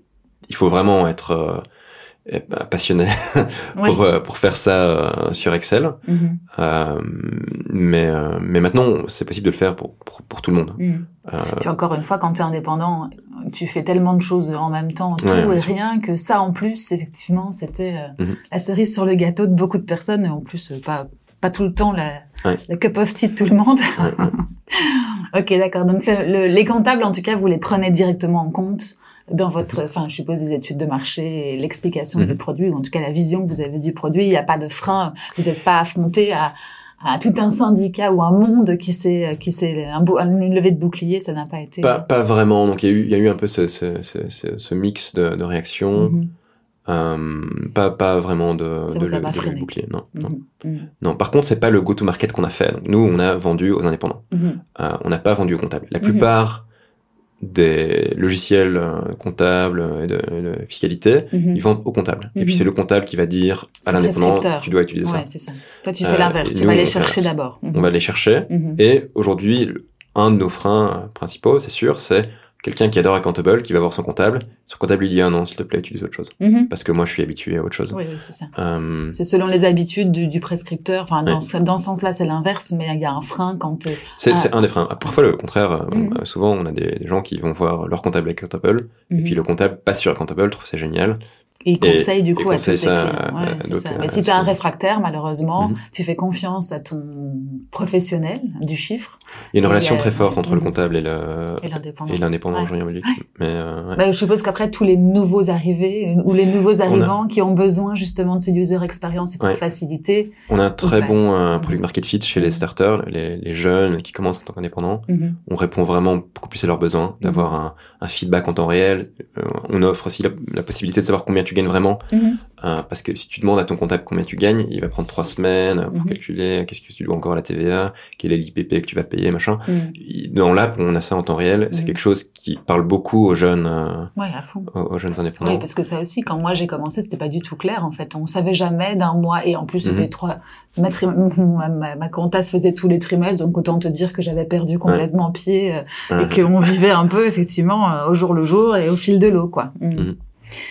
Mhm. Alors du coup, je reviens, je te refais faire un petit saut en arrière au début vraiment de, de, de cette aventure entrepreneuriale. Donc là, il y a les tests marchés, il y a le challenge entre vous, il y a les comptables, etc. Comment est-ce que tu formaliserais le jour 1 où vous vous mettez vraiment tous les trois euh, de manière euh, conjointe et vous testez? Enfin, comment comment se passent le, le, le- les premières étapes de la vie du POC, du, du, du of Concept? En fait, donc il y y a eu la partie, euh, il y a la partie pré-POC en fait. Donc il y a Mhm. la partie euh, étude de marché Mhm. où là c'était vraiment, euh, j'ai envie de dire nous deux, hein, Nicolas Mhm. et moi, euh, et sur base de ce des résultats de cette étude de marché. Donc il y avait la partie interview, il y avait aussi une partie landing page Mhm. où on va tester les campagnes de pub Facebook pour voir quel est le coût d'acquisition, à quel point les gens cliquent, est-ce que ça répond à un besoin, Mhm. parce que les gens cliquent sur euh, sur le produit. Donc le ça, on est d'accord avant qu'il existe. Voilà, Enfin, le produit n'existe pas, avant non, le- existe. Donc ouais, on va faire une pub Mhm. et quand les gens arrivent sur le site, ben, on leur Mhm. propose de laisser leur email et comme ça on les préviendra Comme ça, tu vois l'attraction qu'il y a Euh, ou pas. Et, comme ça, ça euh, nous permet vraiment de mesurer si oui ou non euh, les gens cliquent parce que les le problème des interviews, c'est que les gens ont toujours envie de te faire plaisir. Mhm. Euh, et donc C'est très biaisé. Mhm. tout le monde, surtout si c'est des gens que tu connais, ils vont te dire c'est génial, Mhm. vas-y. Oui, et puis après, le, le pire, le euh, jour où il faut mettre la, le, Ouais. le- le numéro de la carte, là, il n'y a plus personne. C'est le, pire feedback. euh, Mais ça, c'est un, un, un super bon conseil que Ouais. j'ai déjà eu effectivement avec, avec d'autres de mes invités ou sur d'autres podcasts. Mais quand vous avez une idée, testez-la avant même de commencer à, Ouais, tout à fait. ouais. à y investir quoi que ce soit. Là avec des moyens qui sont Mhm. vraiment neutres, où il y a aucune sympathie, j'ai envie de dire, Mhm. du, Mhm. de la personne euh, qui, qui exprime son intérêt. Et puis avec des outils aujourd'hui qui sont tellement faciles aussi, euh, des outils no-code ou euh, peu importe quoi, qui Mhm. Ouais, te ouais, permettent de peut- faire une landing page. On euh, peut aller mhm. assez loin dans la landing page. On peut Mhm. quasi faire un mini, euh, euh, un mini POC euh, euh, avec très très peu de choses. Mhm. Ouais. Donc ça, c'était votre idée en 2010, en 2016 on en tout non, cas. on est en, pardon, on est en 2018 à ce moment-là. 2018, ouais, c'est ça. 2018. Et sur base de ça, on a levé des fonds de Friends and Family, un Mhm. tout, petit- tout, tout petit peu, Mhm. pour justement aller développer on a levé euh, euh, 200 000 euros, je Mhm. pense, euh, pour aller, euh, euh, pour euh, en fait embaucher une agence euh, de développement pour faire le MVP. D'accord. Et ça, ça, juste pour avoir une idée de comment on fait, on monte un dossier, on tire quelques chiffres justement de cette, ces landing page-là. Mhm. Et tu disais c'était friends and family, donc c'est pas forcément des gens qui sont euh, professionnels ou ni investisseurs, mais tu les convaincs que ton idée est bonne et Mhm. tu vas taper à toutes les portes. Et puis en Ouais. gros, euh, donc il n'y a pas de crowdfunding à l'époque ou de, de, de solutions qui étaient plus facilitantes. euh, ça, ça existait hein, probablement Mhm. le crowdfunding à l'époque, mais on n'a pas. C'était du porte-à-porte quasiment pour vous. C'était du porte-à-porte, mais on avait aussi, on était, on était, euh, on connaissait pas mal d'entrepreneurs, on avait vraiment, c'était plus que de l'argent en fait. Hein, ce, Mhm. ce premier tour, il y avait pas mal de soutien aussi. Mhm. Euh, on a, euh, ouais, on a des, des gens qui nous ont fort soutenus au début, En à la termes de fois compétences aussi. financièrement, mais aussi sur le. Mhm. Et on a un petit shout-out à, à- à Loïc à Jacobs qui nous a aidé parce qu'il a, il a investi au tout début, mais aussi en fait il nous a très fort encouragé à chaque fois qu'on avait des des moments négatifs, euh, à chaque fois qu'on se disait que voilà les, les signaux étaient plutôt négatifs, Mhm. il nous a euh, très fort encouragé euh, à, Il croyait. à- à- ouais, à avoir un plus long terme et, et Mhm. finalement il a eu, il a eu raison. Mhm. Mhm. Euh, et donc, Donc là, après, du coup, avec cette, ce premier, cette première levée, vous allez voir une agence pour Alors, développer. une agence, D'accord. Donc là, vous, vous choisissez l'externalisation on directe. choisit d'externaliser parce Mhm. que parce que pour faire très vite, en fait, on peut pas vraiment, Mhm. euh, Mhm. on va pas perdre euh, six mois à essayer de- d'embaucher une équipe. On n'a pas vraiment assez d'argent non plus. Mhm. Donc, Mhm. en fait, on a deux mois pour embaucher une agence, pour faire un MVP. Et sur base de ce MVP, on veut montrer des chiffres qui sont euh, encourageants. Et puis sur base de ça, on veut lever des, des fonds à plus grande échelle avec un, un fonds de, de venture capital. Ça, c'est un peu la, La roadmap. la, la roadmap. ouais. Mhm. Ouais, ouais. Et donc, c'est ce qu'on a fait, en fait. Euh, Et le- à la fin, le MVP, enfin, dans, dans ces six mois, le, le premier euh, MVP marchait. Enfin, je veux dire, vous pouviez l'ouvrir. je, je serais curieux de, de le revoir aujourd'hui. oui. Ah oui. ça- Euh, mais oui, il, il crée de la valeur pour Mhm. certaines personnes, c'est Mhm. sûr. Il est évidemment, il n'était pas du tout au niveau de ce qu'on a aujourd'hui. Il était assez limité. Il y avait beaucoup de choses où c'était marqué euh, pas encore disponible, oui, ça. beaucoup de oui. fonctionnalités. Les fonctionnalités de base étaient là. Et puis, Ouais. euh, mhm. Ouais, ouais. Ça donnait. Et- tu, tu dirais qu'il était loin de ce qui. Enfin, après, on parle pas de tout ce qui est design et compagnie, hein, mais en tout cas, qu'il était loin de ce qu'il est aujourd'hui. Très long, ouais, super long. Ouais.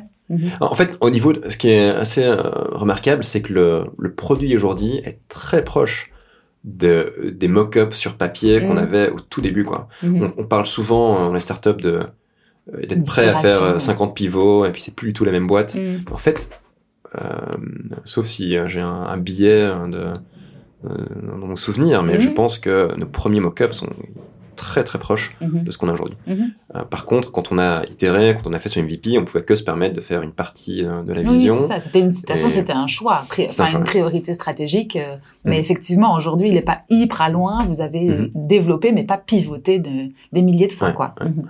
Ça a, aux mêmes a besoins. plusieurs fois, on a recommencé depuis le début. Mhm. Et plus Ah, d'un point de vue euh, technique, juste d'un point de vue euh, code. Donc la- l'agence qu'on a qu'on a embauché, bah, parce qu'il fallait aller vite, ils ont pris des raccourcis. Donc le- finalement le, le truc était un peu pourri, donc on a Mhm. jeté à la dette. poubelle. Mhm. On avait une dette technique, on a Mhm. jeté à la poubelle. Euh, Et ça, c'est déterminant aussi. Hein. Le choix pour une start-up comme la vôtre, du partenaire, a dû être euh, pas fondamental, mais en tout cas, tu, tu sentais la pression à ce moment-là où justement tu te disais, bon, de toute façon, il faut aller vite et, et Ouais, prouver le marché. et- C'était c'était hyper euh, c'était hyper déterminant. Mhm. En fait, on a on a travaillé avec une agence euh, belgo-serbe. Mhm. En fait, les développeurs étaient en Serbie Mhm. parce que c'était aussi moins cher. On n'avait pas beaucoup d'argent et Oui, beaucoup de, des agences euh, belges euh, qu'on a contactées nous faisaient des offres où on savait juste pas les payer. Et donc on a travaillé avec cette agence en Serbie. Ça a plus ou moins bien marché pendant un moment. Puis à un moment ils nous ont dit ah vous êtes chiant, vous, Vous nous demandez trop de changements, etc. Mhm. Du coup, ils ont juste arrêté de répondre. Ils ont arrêté de travailler, ils ont arrêté de répondre. Et là, du le blanc. Euh, ouais, euh, panique. Moi, je suis allé en Serbie, en fait. J'ai Ah pris oui. un avion et je, comme j'étais déjà venu au tout début, euh, je, suis, je suis juste pointé à leur porte. Ah bah, il fallait du culot. De toute façon, t'avais pas le choix. Et donc, euh, ouais, il n'y avait pas le choix parce que sinon le truc était mort, quoi. Mhm. Euh, et donc, on, Vous avez voilà, quand même on- réussi à le mettre en ligne. Enfin, en tout Ouais, cas, ouais, euh, donc, en live. euh, les choses Mhm. sont plus faciles à régler euh, Mhm, face Et donc, on a, on, ouais, on a fait ce qu'il fallait faire. On a livré le, le, le, le MVP. Les résultats étaient assez bons. On a pu aller voir des investisseurs. On a fait une levée de fonds euh, de seed. Mhm. Et puis on a levé 2 millions avec une, un fonds qui est génial, qui s'appelle Connect Ventures, Mhm. qui est basé à Londres. Euh, Ça, ça devait être aussi euh, des learnings incroyables parce que je suppose, enfin, je sais pas Ouais. si dans ta vie, dans tes vies précédentes professionnelles, tu avais dû euh, lever des fonds Non. pour. euh, pour moi, c'était vraiment la première, la première vraie levée de fonds. mhm. Euh, en fait, euh, Real Impact ou Reactor, Mhm. euh, ils, ils ont levé des fonds, mais à l'époque, j'étais pas là. Mhm. Nicolas était là. Mhm. Donc Nicolas, il a, il a vu, euh, il n'était pas CEO, Ouais, mais il, a, ça. il a- Il a vu le mécanisme en tout voilà, cas. il, a, été impliqué ouais, un petit ouais. peu quand même dans cette levée de fonds, donc il, avait plus d'expérience que moi. Mais ouais, c'était un, gros learning. Et surtout, le, le gros learning, enfin, je pense que tout le monde le sait, hein, même en, en écoutant d'autres épisodes de, de ce podcast, je l'ai entendu plusieurs fois, mais on a pris euh, 50 portes avant d'avoir quelqu'un qui a, qui a dit oui. Mhm. Et c'était vraiment euh, inespéré en fait, hein, parce que on avait fait une liste des investisseurs euh, à contacter, on a eu beaucoup beaucoup de noms, Mhm. et puis il y a quelqu'un qui nous a contacté euh, via le- notre support. en Ah oui, c'est ça. euh, C'est même pas quelqu'un que toi t'avais fiché. Voilà, c'est- pas on Une connaissait pas. opportunité. Alors Mhm. qu'en fait ils sont ils sont vraiment géniaux, ils ont une Mhm. réputation euh, très très bonne, mais bon, ils n'étaient pas sur notre radar à l'époque. En même Et- temps, qui t'aide à faire une, euh, une levée de fonds? Enfin, je, avant même Mhm. d'être en, en processus de levée de fonds, qui peut t'aider aujourd'hui? Si moi, Ouais. demain, je vais aller lever des fonds, c'est quoi ma première étape à, à- Moi, euh, d'autres entrepreneurs qui ont levé des fonds, ça, ça, c'est sûr, c'est la première. Mhm. pour avoir les bons tuyaux et savoir Ouais, euh, ouais, va avoir le, Mhm. même les, les, les contacts, parce que souvent ça marche par. euh, ça dépend un peu du, du marché, à quel point le marché est plutôt en faveur des investisseurs, ou plutôt en faveur des startups. Euh, Il y a un moment où il y avait vraiment beaucoup d'argent dans les fonds, et donc ils acceptaient de voir beaucoup de, Mhm. de pitch. Il y a d'autres moments où euh, c'est plus compliqué. Et pour avoir précis. un, pour avoir un, un rendez-vous pour un pitch, bah, il faut quasi avoir une introduction euh, personnelle. Mhm. De manière générale, il faut, ça aide beaucoup d'avoir une introduction d'un autre entrepreneur chez, chez lequel le fonds a investi. Ouais, ça. Euh, donc ça, il faut vraiment regarder le réseau. Euh, Ok. Et. Bon à savoir, parce que c'est vrai qu'on se pose souvent la question quelle, quelle est la première étape Et toi, tu dirais que le réseau a quand même une grosse, grosse importance. Et Ouais. puis, bah, la, favo- la- la- le marché, en tout cas, s'il est favorable ou non, et si on se Ouais. trouve dans une période où il y a de l'argent, entre guillemets, à Mhm. disposition, et donc le nombre de pitch est aussi plus, plus large. Ok. Cool. Et donc du coup, euh, à quoi, quelle, quelle était la projection pour vous de cette première levée de fonds? Il y avait le développement, je suppose, en bonne et Ouais. due forme, rattraper la dette aussi? Donc là, c'est vraiment Mhm. recrutement d'une équipe, Mhm. internaliser euh, tout le développement, euh, cr- créer une équipe euh, Mhm. de marketing, le, le but, c'était vraiment de réinternaliser. Ouais. C'était plus possible pour vous de gérer comme ça à distance avec. avec une- non, de toute façon, avec les, les qu'on a eu, on n'avait plus envie de continuer avec eux. Euh, mais donc, euh, ouais, on a, on a internalisé, on a embauché, on a d'abord embauché une personne qui est, qui est venue chez nous, qui a regardé un peu le code qu'on avait, qui a dit, ah, pff, finalement, non, j'ai pas envie de travailler Ah. là-dedans. euh, et puis, on a embauché une deuxième personne. Finalement, on a, on a, on a, on a commencé from Mhm. scratch, Mhm. comme je disais. mhm. Euh, Vous avez repris le- l'esthétique, etc., mais Ouais. le code a été revu euh, d'une page blanche, quoi. ouais, ouais. Ou en tout cas, graduellement euh, remplacé Mhm, complètement, quoi. mhm, mhm. Euh, et puis, euh, et puis oui, là, on a vraiment commencé à, à créer le produit. On a commencé à.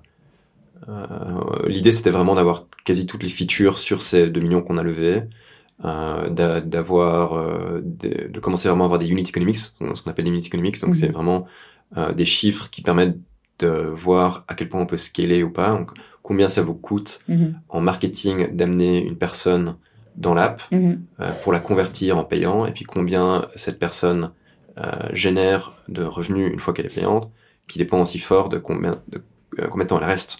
Est-ce que après trois mois tous vos clients sont partis parce que voilà le produit est pas bon mhm. ou est-ce que vous avez une rétention qui est très élevée donc la, la valeur d'un client euh, sur sur sa durée de vie elle est très Mhm. très grande. Donc il faut avoir des, euh, il faut vraiment avoir des unit economics pour la, la série A, donc la, la prochaine, la prochaine levée de fonds qui est typiquement deux, deux ans plus tard. Mhm. D'accord, ok.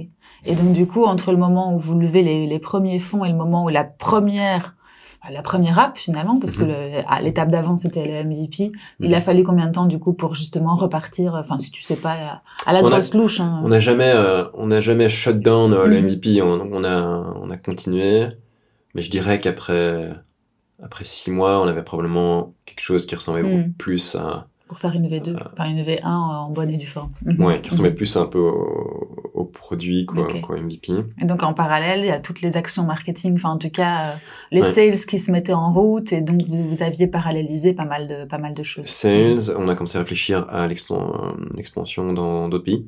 Déjà On a- à ce moment-là, ouais. ouais, Mhm. ouais. Tu savais directement, enfin dans, dans tes métriques, s'il fallait.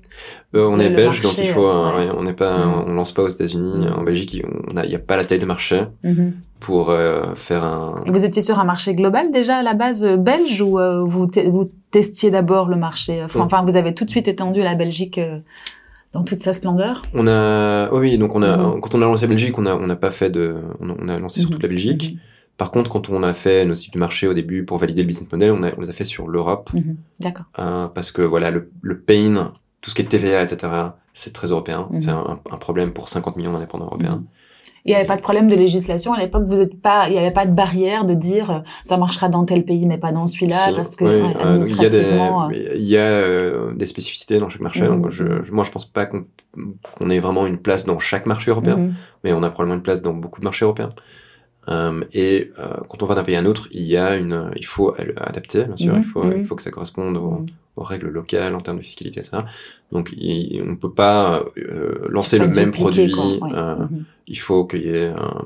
bah, typiquement ça nous prend euh, euh, quelques mois avec euh, euh, deux, deux trois personnes pour lancer un nouveau pays pour, pour ajuster le produit pour Ouais, un nouveau pays ouais, c'est ça. Ça, ça doit aussi être un, bah, à prendre en compte effectivement, mais pas euh, pas insurmontable, mais pas non plus euh, juste euh, une petite euh, Ouais. une petite balade. Quoi. Je suppose qu'il y a quand même en plus euh, tout, ce- tout ce qui est administratif et tout à aller. euh, Enfin, faut taper aux portes de chaque. euh, Ouais. c'est une des raisons pour laquelle l'opportunité existe hein. si c'était vraiment la Mhm. même chose partout mhm. il y aurait un géant américain qui aurait pris le euh, marché. pris ouais, tout, ça. Et justement, en termes de concurrence, quand vous avez commencé, vous aviez noté justement qu'en Belgique, il n'y en avait pas, en France, oui, Mhm, etc. ouais. Ou est-ce que c'était assez libre comme... euh, on a mappé un peu la concurrence euh, partout Mhm. en Europe mhm, Euh, on partait fort du principe qu'il y aurait probablement un, un ou deux champions européens qui allaient émerger Aujourd'hui, nos concurrents, en fait, de facto, nos vrais concurrents, bah, c'est, c'est le statu quo, c'est les gens qui font leur, leur compta, leur fiscalité à l'ancienne. On a peu de gens, on a peu de clients qui nous quittent pour vraiment une autre startup qui fait un produit similaire mhm. ou qu'on va chercher dans une autre startup. Euh, Ça, c'est un gros avantage. hein. donc ça, c'est un Mhm. avantage. C'est un marché qui est, qui est, qui est naissant, en fait. Ce Ouais. marché vraiment de, de- Vous le créez, de là. tout digitalisé. Mhm. ouais. Euh, euh, par contre, dans les startups euh, que nous, on considère comme des concurrents à, à l'européenne, il y, en a qui ont fort grandi, mais qui, elles sont toutes restées sur leur marché local, en fait. Mhm. Donc il y en a une en France, il y en a une en Allemagne. Mhm. Nous, on est les seuls à avoir Déjà, euh, déjà fait, fait du multi-pays. ouais. Mhm. Cool. Donc ça, c'était déjà au, au- au niveau de la série A, que vous aviez l'intention de partir. euh, Euh, du, du, Du CID, pardon. ouais, Ouais, c'est ça. Ok, Enfin, c'est un peu d'accord. arbitraire le Mhm. nom, Mhm. mais Oui, euh, oui, on s'entend. D'accord, ok. Mais donc di- directement dans vos plans, vous saviez que vous deviez aller, euh, en tout cas, à l'Europe, Ouais. élargir à l'Europe pour pouvoir être euh, rentable, viable euh, ouais, ouais, et continuer à exister. D'accord, Mhm. ok. Eh ben, intéressant. Et donc aujourd'hui, on est en, bah, en 2022. Mhm. Je suppose qu'il y a encore eu du chemin entre les deux. Vous avez euh, votre marché, euh, vous l'avez. euh, On a donc oui, on a, il s'est passé beaucoup de choses. On a Mhm. levé encore, euh, on a levé notre, notre série A avec Stride, qui est un autre fonds qui est basé à Londres. Euh, on a euh, très fort progressé en Belgique, en Allemagne. On, on est en train de euh, préparer le prochain marché, le troisième pays. Allemagne. Non, le deuxième pays, c'est l'Allemagne. Ça, c'est déjà ouvert. Ça, c'est déjà ouvert depuis Mhm. un petit temps et on commence à avoir des pourquoi bons, chiffres. En, grande partie parce que c'est le plus gros marché Mhm. européen Mhm. et, et parce qu'il y a un vrai problème pour les indépendants allemands. Il y a pas, c'est pas. Dans d'autres pays, c'est parfois trop simple. Si on regarde, je sais pas, par exemple, le Royaume-Uni, c'est c'est assez simple pour un indépendant de faire sa compta et sa fiscalité. Euh, mais Donc en là, Allemagne, vous c'est soulagiez vraiment un gros pain point. Ouais, Mhm. ouais. Et donc une adoption du, euh, du produit euh, que, tu, que vous pensez en tout cas plus Voilà. rapide. Mhm. Ouais. Et ça a été le cas? Euh, ça n'a pas été plus rapide que la Belgique. C'est, c'est- est-ce que c'est, c'est, c'est un peu plus lent que la Mhm. Belgique, je pense. C'est aussi un plus gros C'est marché. aussi une autre culture. Hein C'est une culture. Il y a clairement il y a des, des ajustements, mais on commence vraiment à avoir des bonnes, des bonnes métriques. Et comment vous avez Ouais. fait pour aborder ce, ce marché? Vous vous êtes euh, accompagné justement d'un local, entre Ouais. guillemets, Ouais, euh, on a pour comprendre. euh, donc les, les- le- il y a quelqu'un qui s'appelle euh, Tino, qui, Mhm. qui, qui qu'on a embauché, qui était notre première, euh, euh, la première personne qu'on a embauché en Allemagne, qui est le euh, head of Germany, Mhm, mhm. qui fait un travail formidable de, de création euh, de, de l'équipe locale, de Il alors, partenariat. du coup. il il est à Berlin, Ah, on a un bureau à Berlin. Euh, de partenariats locaux. On a des partenariats par exemple avec euh, N26, qui est donc, la néobanque euh, Mm. euh, qui est basée à Berlin. Euh, de, de, de- même de contribution aux produits allemands. C'était stratégique de toute façon, je suppose. Est-ce que tu aurais pu faire sans avoir une personne euh, de culture et locale en plus On aurait pu, euh, bah, on sait, on a, on on n'a pas toujours le luxe d'avoir un profil comme Tino devant soi, Mhm. je pense. Donc, je sais pas si on aura ce luxe-là pour, pour d'autres euh, pays. pays. Donc, il y a potentiellement d'autres scénarios où on a quelqu'un d'un peu plus junior, Mhm. euh, où il y a peut-être un des fondateurs qui va devoir euh, accompagner Mhm. et, et avoir la personne locale qui joue plus le rôle de euh, d'intermédiaire. ou- Mhm. Mais c'est c'est pas idéal. Clairement, avoir une, une personne comme Tino qui est un- en fait un entrepreneur aussi à la base. C'est vraiment C'était une belle super. opportunité. Et vous Ouais. l'avez rencontré comment Sans indiscrétion Euh, c'est Nicolas qui a trouvé son profil, mais je pense que c'est, je pense que c'était genre LinkedIn. Ah, c'est vrai. Ah, comme quoi. hein. Je suis pas sûr. Mhm. mais Mhm. En tout cas, a- ça, a- ça a réussi. on a interviewé Mhm. euh, beaucoup de beaucoup de candidats. C'est vrai. Euh, mais ouais, ça, ça, c'est- clairement, c'était un, un des meilleurs recrutements qu'on qu'on aurait pu faire. Cool. Euh, mais donc du coup, oui, voilà. Donc il y a, il y a, il y a cette, euh, cette internationalisation. Les Mhm. objectifs aujourd'hui, c'est quoi maintenant hein, dans le futur? C'est de, donc de continuer à répliquer notre histoire Mhm. belge euh, à l'étranger. Donc, Mhm. euh, en Belgique, on a vraiment, on commence vraiment à avoir une très bonne pénétration, beaucoup de, de customer love, donc des gens qui ne savent plus vivre Une leur vie euh, ouais. sans, sans un. Euh, on essaye de, d'avoir la même courbe. On, on a un peu la même courbe, mais c'est plutôt en Allemagne, Mhm. et puis répliquer dans, d'autres pays. Euh, et in fine, l'objectif, c'est, toute l'Europe. ouais. Mhm. Euh, enfin, une grande partie de l'Europe, parce que les problèmes sont, sont similaires. Et, d'approfondir aussi le, à quel point on résout euh, les, les problèmes euh, de l'indépendant. Donc, devenir peut-être plus un hub financier. Mhm. On a, on a, on s'est fort développé sur euh, tout ce qui est compta fiscalité, il y a beaucoup de- d'indépendants qui ne savent pas comment gérer leur pension, euh, qui ont Dans le besoin de conseil crédit, aussi, parce que là, vous avez, vous avez délivré une application qui résout pas mal de, Mhm. de- qui résolvait des problèmes qu'on avait avant et qui a digitalisé le métier. Mais je suppose aussi qu'il y a toujours besoin de conseils et que en plus de ton comptable, ça peut aussi être un. Alors nous, le conseil, on l'internalise pas. Mhm. Donc, on, on propose euh, dans l'app de te mettre en contact avec un comptable si tu as une question euh, très technique ou que tu veux, Mhm. je sais pas, faire un business plan, un truc.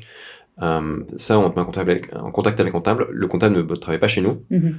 Euh, et euh, on, typiquement, on fait pas de service. Mhm. C'est un métier différent. Le software, le service, c'est vraiment très, Mhm. très différent. C'est difficile de scaler du, du Du service. Ouais, c'est ça. Mais bon, en tout cas, si tu as des questions, vous les mettez en relation et tu bien ne sûr. restes pas. Bien sûr, mais Mhm. dans le produit même, il y a encore beaucoup de choses qu'on euh, mhm. peut faire. que vous pouvez faire. Ouais, tu vois encore le potentiel de, de- juste d'amélioration de l'app euh, à votre niveau. Mhm. Rien que le fait d'initier les paiements, par exemple, euh, plutôt que de simplement je scanne ma facture Proximus Mhm. et puis est dans ma compta, mais je pourrais aussi juste cliquer sur un, bouton pour pouvoir la paye. payer en même temps. Ouais. Ah oui, oui. Alors là, tu résous. euh, C'est euh, partie des, des choses sur lesquelles on, travaille. cool. Et puis, euh, ouais, et puis toujours améliorer. crédit, quoi. assurance. Ouais.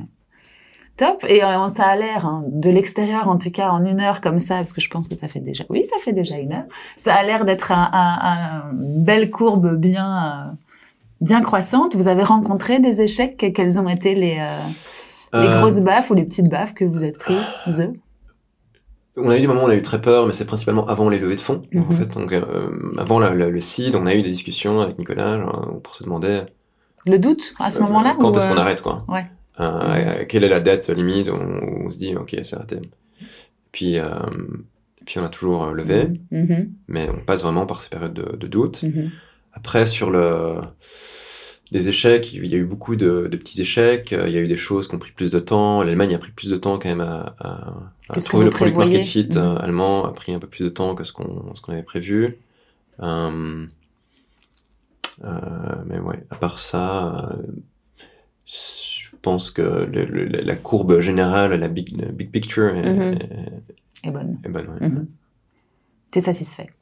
Jusque-là. content, euh, je sais pas, je sais pas où on sera dans, dans deux ans, Mhm. dans quatre ans. On, on est toujours, euh, on est toujours, euh, il y a une forte croissance, mais on a aussi un, un haut risque. Mhm. Ouais, on n'est pas encore profitable. Mhm. Euh, donc je ne. Tu ne vends pas la peau de l'ours, mais en tout cas, t'es confiant. On n'a pas du tout gagné. Mm, mm. Mais euh, ça se passe bien. On va continuer à, travailler. Mm. Euh, et les prochains challenges, là, à court terme, du coup, c'est l'ouverture d'autres pays, c'est continuer ouais, à... Continuer, continuer à trouver ce produit market tellement, mm nouveaux pays. Mm-hmm. ouais, c'est ça accompagner les équipes, etc. Enfin, il y, a, pas mal de beaux challenges, je pense. Ouais, eh ben top, écoute, en tout cas, et juste petite, euh, la crise Covid en elle-même, ça a été un accélérateur. C'est difficile à dire parce qu'on a passé beaucoup de notre vie en tant que start-up dans le Covid. Mm-hmm. Donc on n'a pas vraiment vu euh, beaucoup de avant après parce qu'avant le Covid on était vraiment tout petit. Mm-hmm. Nous on a très fort grandi euh, pendant le Covid mais évidemment on était une start-up toute petite. Si on n'avait pas fort grandi on serait mort. Non. Euh, mais à mon avis, il y a un facteur quand même qui est que tout le monde a dû digitaliser. Enfin, la digitalisation des entreprises au sens large. Il y a eu, euh, il y a eu deux. D'abord, il y a eu le fait qu'il y a pas mal d'indépendants qui ont fait faillite. Mhm. ça, on a eu un peu plus de churn naturel à cause de ça. Mhm. Euh, mais il y a aussi beaucoup de gens qui ont décidé de digitaliser leur compta mhm. et ça, ça nous a probablement, probablement aidé. Ouais. Super. Bon bah écoute, euh, merci. Ton, tes conseils à un entrepreneur en herbe ou pas en herbe, peu importe, euh, si tu en as à donner. Ça dépend euh, de, la situation, mais je pense que le, le, moi mon conseil principal, ce serait d'avoir un, un cofondateur en, en béton, quoi, pour avoir mhm. fait vraiment les. Si je, je contraste mon expérience en Chine euh, seul et mon expérience ici mhm. euh, avec Nicolas, ça fait vraiment une différence mhm. énorme. Super. Eh ben écoute, euh, pour te suivre, eh ben on va sur, enfin d'abord pour Accountable, c'est accountable.eu. Ouais. C'est ça? Ok. Toi, on ne te suit pas? Moi, on ne me suit pas. tu es invisible. Pour vivre, euh, cachés. Non, non, je suis, j'ai, un profil LinkedIn, et Facebook, mais je, je suis pas très actif. Je, mhm. je ne poste pas sur Twitter. D'accord. Bon voilà, c'était un choix. Mais euh, oui, on peut me contacter sur LinkedIn. D'accord, super, cool. bon, bah merci. En tout cas, est-ce qu'on aurait oublié de parler de quelque chose de super important à tes yeux? Non, je pense Pour terminer la conversation. Oui, c'était déjà pas mal. En tout cas, euh, je mettrai le l'URL si jamais euh, super. nos auditeurs veulent le retrouver à Countable. Merci en tout cas, Alexis. Merci beaucoup, Hélène. À très bientôt. À bientôt. Salut. Et voilà, c'est fini pour aujourd'hui. J'espère que cet épisode vous a plu. Si c'est le cas, n'hésitez pas à me mettre 5 étoiles sur les plateformes d'écoute ou à le partager avec vos proches. C'est ce qui m'aide à le faire connaître. À très bientôt!